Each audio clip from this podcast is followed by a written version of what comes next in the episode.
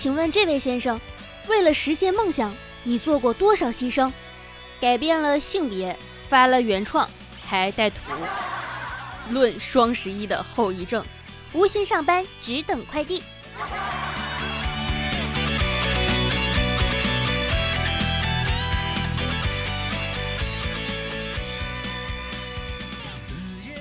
亲爱的听众朋友们，大家好！又到了我们美好的周四，这里依然是没有冠名、没有赞助、穷的一批、温馨治愈、正能量、暖心暖胃暖被窝的小电台，拯救一周的不开心。双十一结束了，经常会反复点进去那些已经买好东西的页面看，不管它发货了还是没发货，总有一种电视剧里说的杀人犯都喜欢重返案发现场的感觉，紧张、刺激又美好。给大家科普一个新词儿，叫做劫后余生，世界名词。形容二零一八年双十一剁手后的网友，还信用卡花呗的压力过大，只能靠转发王思聪的抽奖微博维持对生活的希望。劫后余生，心有余悸呀。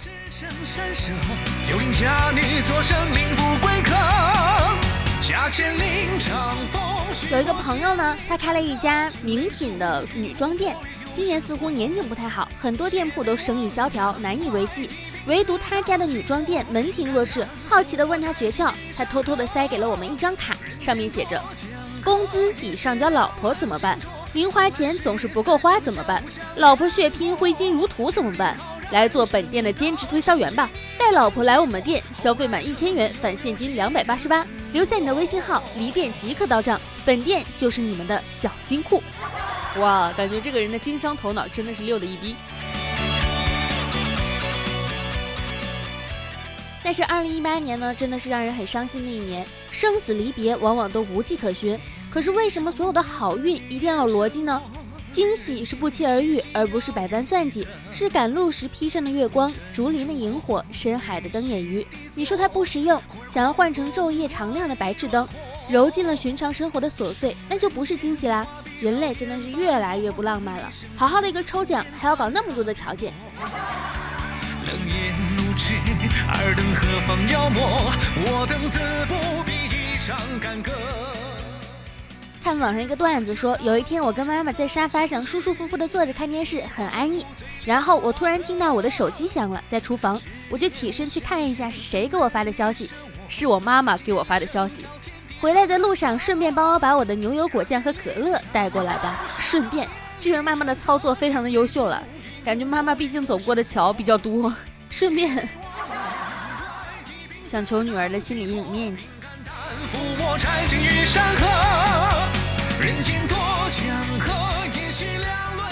今天我看了一个很老的段子，但是觉得特别好笑，笑了很久。就是我自横刀向天笑，笑完我就去睡觉，睡醒我又拾起刀，我再横刀向天笑，笑完我就扔了刀，回笼再去补一觉，一觉醒来捡起刀，吃完饭后接着笑。从前有座山，山上有座庙，庙里有个老和尚，长得真是俏，俏也不争春，只把春来报。待到山花烂漫时，他在丛中笑。有一种，来来来，笔给你，你写一下。先帝创业未半而花光预算。神经衰弱是因为睡眠不足，头发变少并且缺乏弹性，睡眠不足；变胖，睡眠不足；焦躁不安，睡眠不足；注意力不集中，睡眠不足。快速衰老，睡眠不足，抑郁的几率大幅上升，睡眠不足，皮肤变差，睡眠不足。发生这些情况时，一定要怀疑自己是不是睡眠不足，因为睡眠不足会引起自主神经、内分泌和荷尔蒙平衡紊乱。所以，请尽可能的确保自己的睡眠时间，理想的睡眠时间是八小时，最少是六小时。嗯，所以这个时间还在听我的电台，你还没睡觉吗？其实啊，我对成功呢毫无兴趣。我觉得人生最美妙的事情就是有钱有吃的，然后虚度光阴，什么都不做，当个咸鱼实在是太幸福了。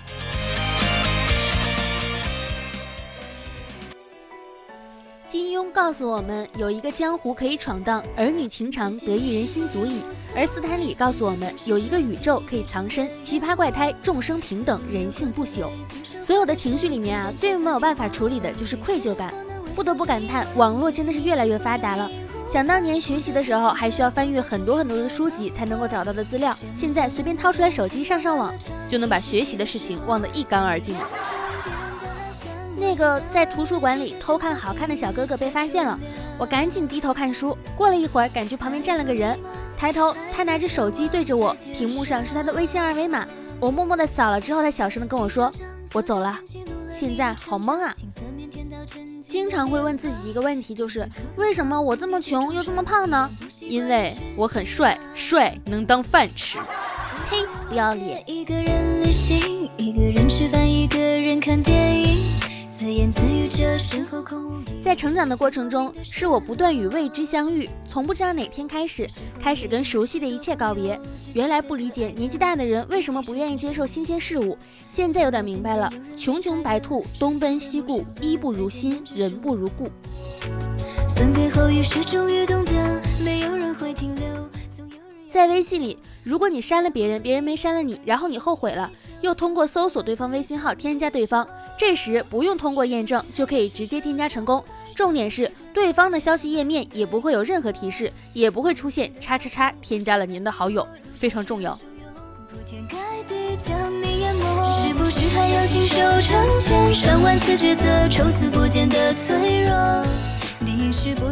刚添加微信好友呢，不要着急聊天，请给彼此留一点翻相册的时间。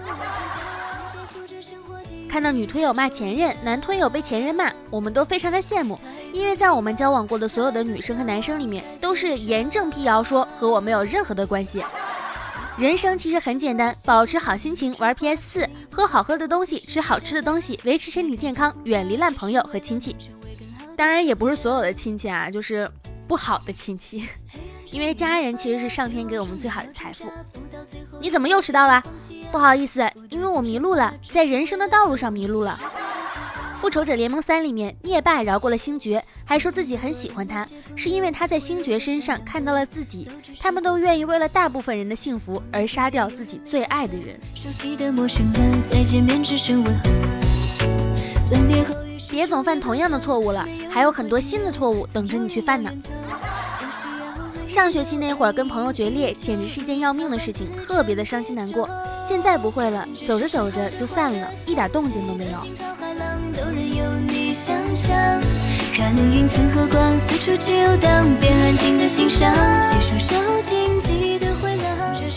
这辈子呢，最羡慕身边那些有好嗓音的，高音随便飙，低音随便沉，唱 K 自带曲库属性，可以不受拘束的唱各种表达情感的歌。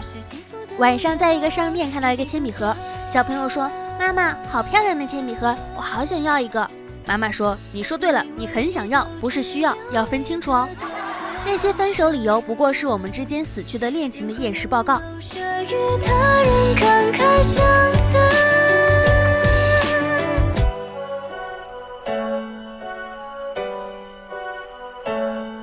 这些年是否让看个照片就说喜欢我，怀疑并且是合理的怀疑，你喜欢的是我的 P 图水平。我建议大家还是不要和这个世界有太多的纠缠，很多时候失去了才知道，失去的也没有那么的重要。为什么别人的身体懂得燃烧脂肪来取暖，我的身体只知道囤积脂肪来保暖呢？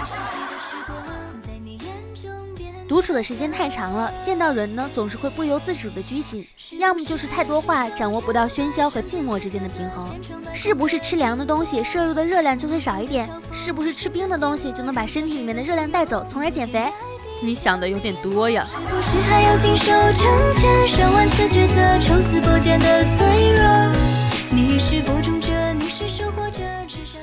我所理解的温柔呢，不是待美女帅哥礼貌恭恭敬敬。也不是对待乞丐、流浪汉、小猫有爱心，前面这些都是人的天赋而已。我觉得的温柔是一种内心充盈的能力，温柔是在遇见别人失态尴尬的时候，也不会跟风去嘲笑。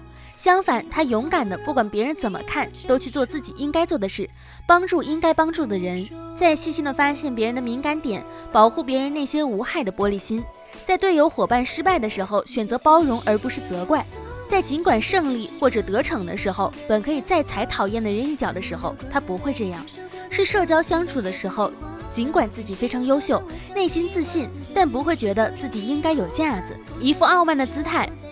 温柔是轻盈的，但是充满力量，不是谄媚的社交，表面装一套的东西。还有一段话是里尔克的一段话，我真的特别的喜欢啊，就是奇迹和痛苦是来自于一个地方，并非一切都像人们以为的那样。人们没有把自己哭进痛苦里，也没有把自己笑进欢乐里。你所看见和感受到的，你所喜爱和理解的，全都是你正穿越的风景。独自磕磕碰碰，跌跌撞撞，依然不习惯人群熙攘。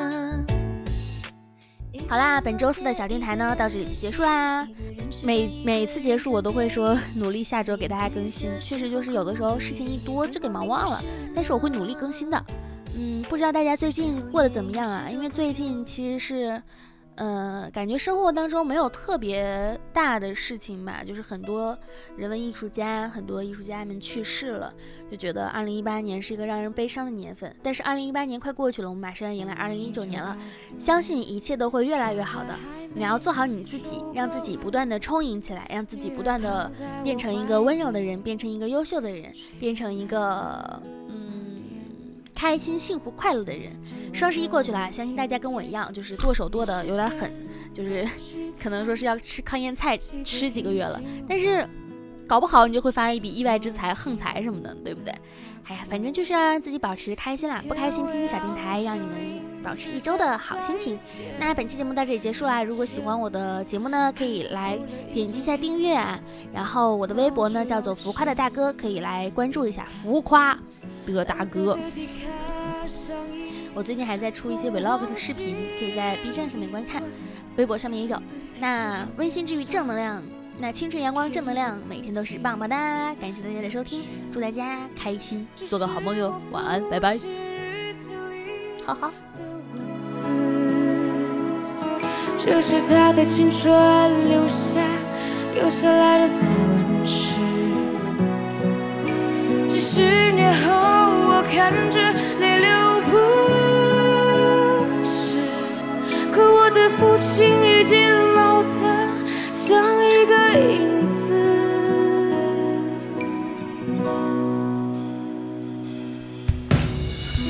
一九九四年，庄稼早已收割完，我的老母亲去年离开了。扎着马尾辫跑进了校园，可是他最近有点孤单，瘦了一大圈。想一想未来，我老成了一堆旧纸钱，那时的女儿一定会美得很惊艳。有个爱她的男人要娶想到这些，我却不忍看他一眼。这是我父亲日子里的文字，这是他的生命